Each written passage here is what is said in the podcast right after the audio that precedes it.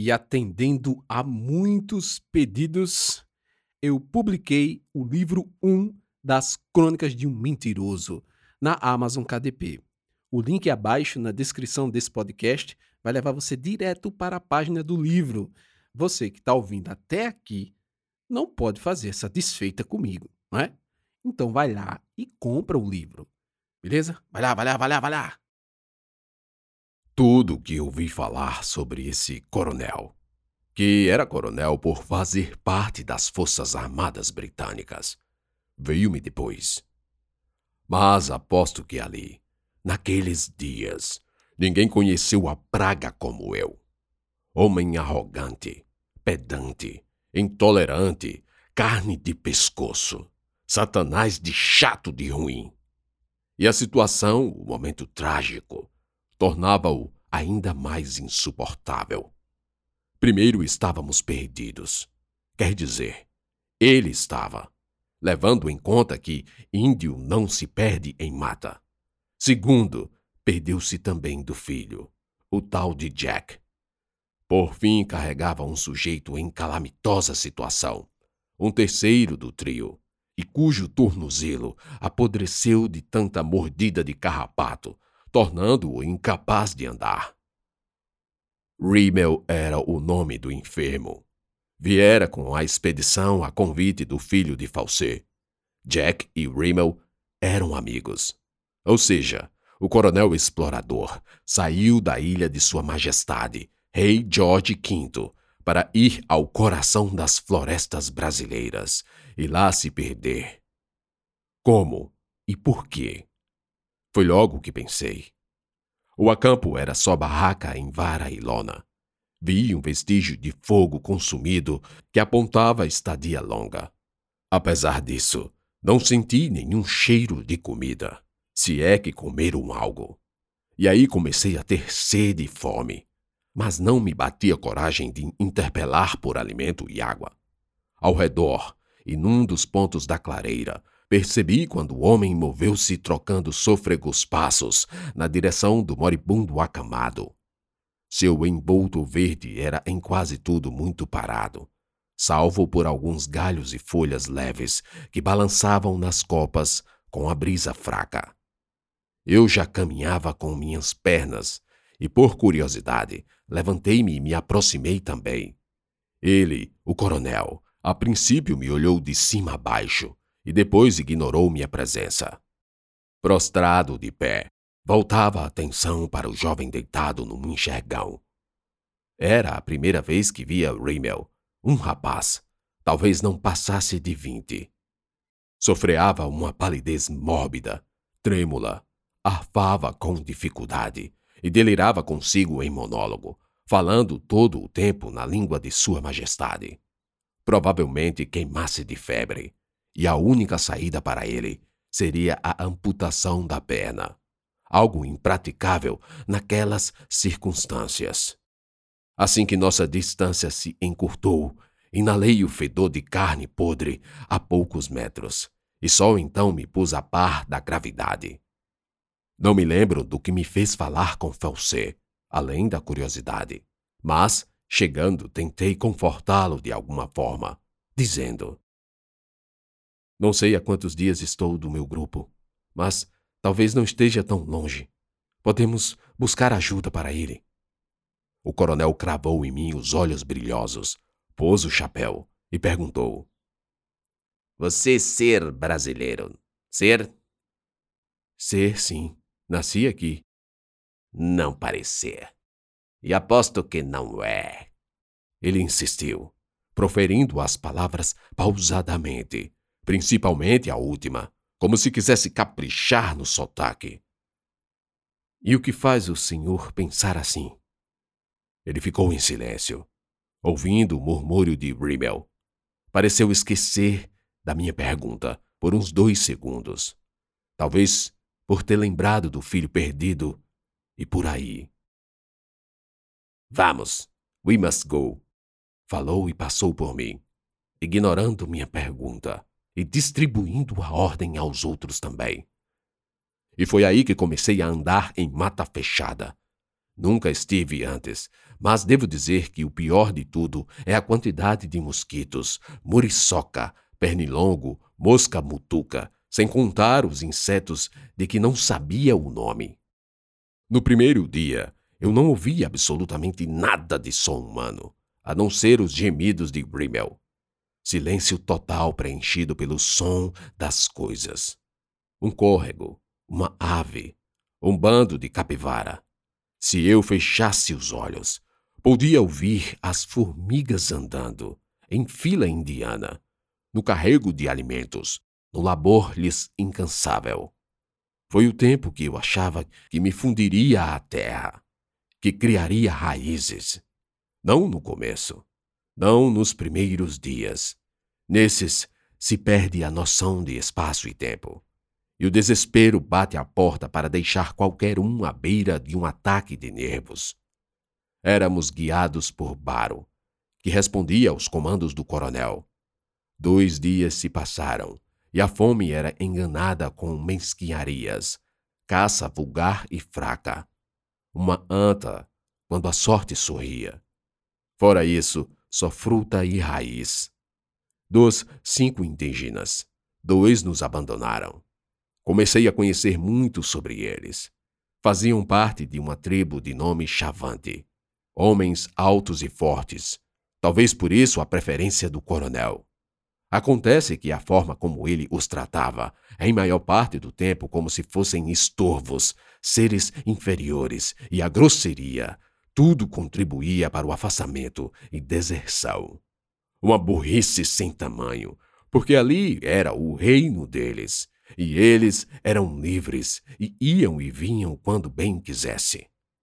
Menos Baro, que pouco falava sobre si. Tentei em diversas oportunidades agradecer, mesmo sem ter certeza de que fora ele o meu salvador. Mas a marcha só era cortada pelas pausas de descanso e sono. Foi aí que me abateu um pensamento. Três dias de caminhada, no mínimo, e pouco me lembrava da coluna, de Ana, do tenente-coronel Távora, do coronel Prestes, de tudo que ficou para trás naquele rio. Isso me entristeceu fortemente. Vi-me só, solitário em mata virgem e fechada. Passei a perder o interesse em querer perguntar coisas como de onde vieram, para onde vão.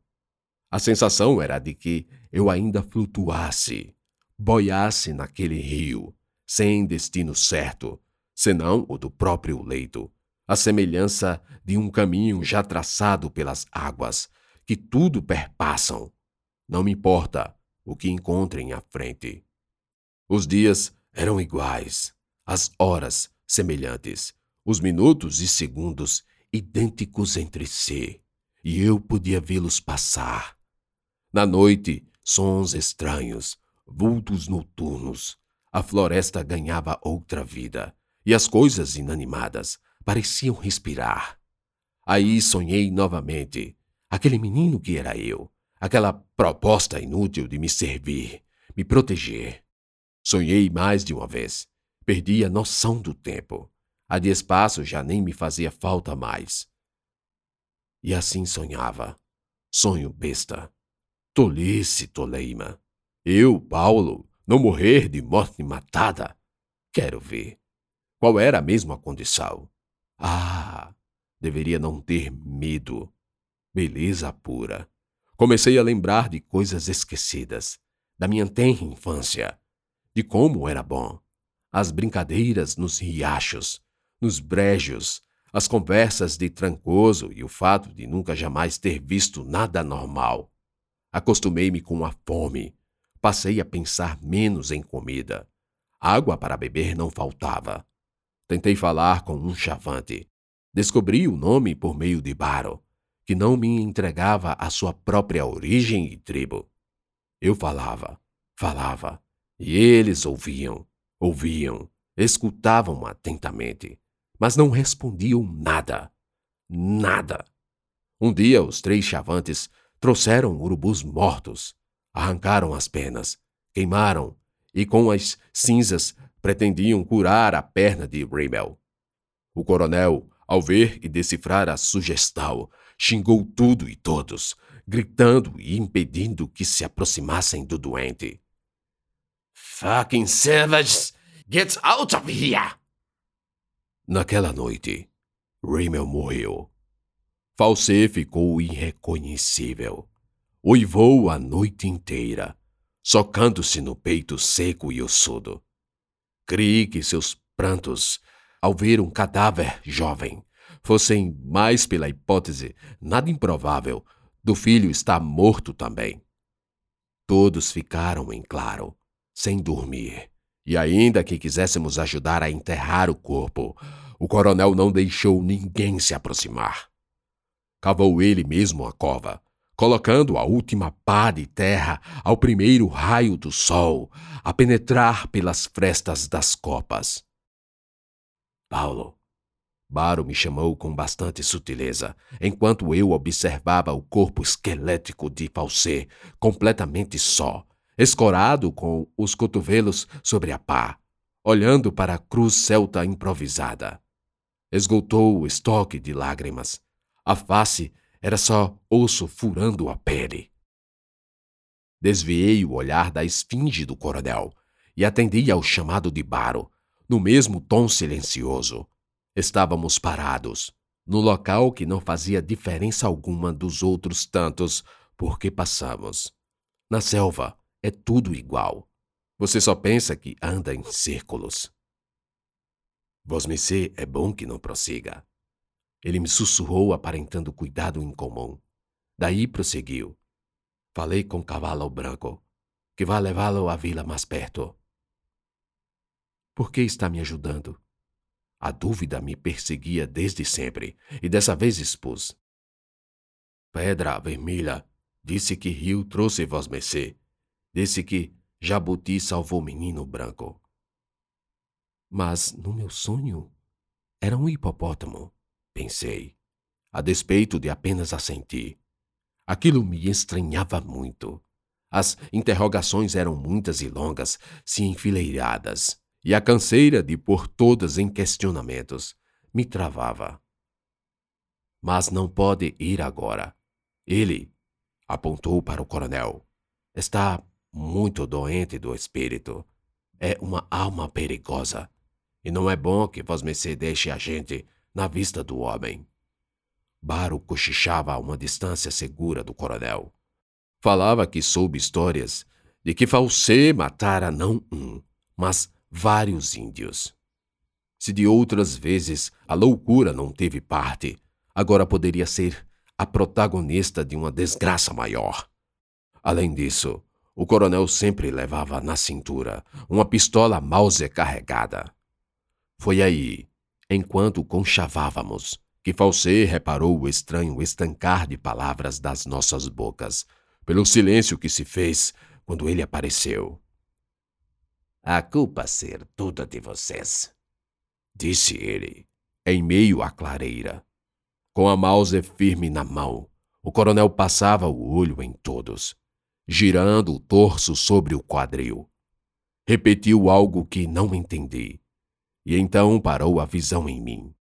Cerrou os olhos e apontou a arma em minha direção. A princípio tremi. Baro se empertigou assumindo uma posição arisca. Você não deveria se misturar com eles. Falou-me como se a me alertar e apontando com o queixo para os outros ao se referir a eles. Percebi então que a arma na minha direção era só um gesto, como se fosse o indicador dele. Não havia ameaça. Ele logo continuou. Índios ser traiçoeiros. Deceived. Sim, esse aí, apontou para Baro. Ser o pior. Claro, seu pai gabava de ser amigo de Roosevelt. Bullshit, como dizem os americanos. Filho de pequeno mestiço. Um half Indian no exército brasileiro, guiando o ex-presidente dos Estados Unidos da América. Olhei para Baro, sem entender as relações. Aposto todas as fichas que o índio aí nunca nem viu o pai. Rondon, não? Bastardo! You bastard! Falsê insultou, cuspiu e saiu. O esforço para xingar retirou-lhe forças poucas que restavam, e ele quase caiu. Seus passos, que se viam claramente, estavam trocados à maneira de alguém ébrio, incapaz de controle emocional. Baro, por outro lado, não disse nada, nem ali, nem depois. Quem era Rondon? Eu havia de me perguntar.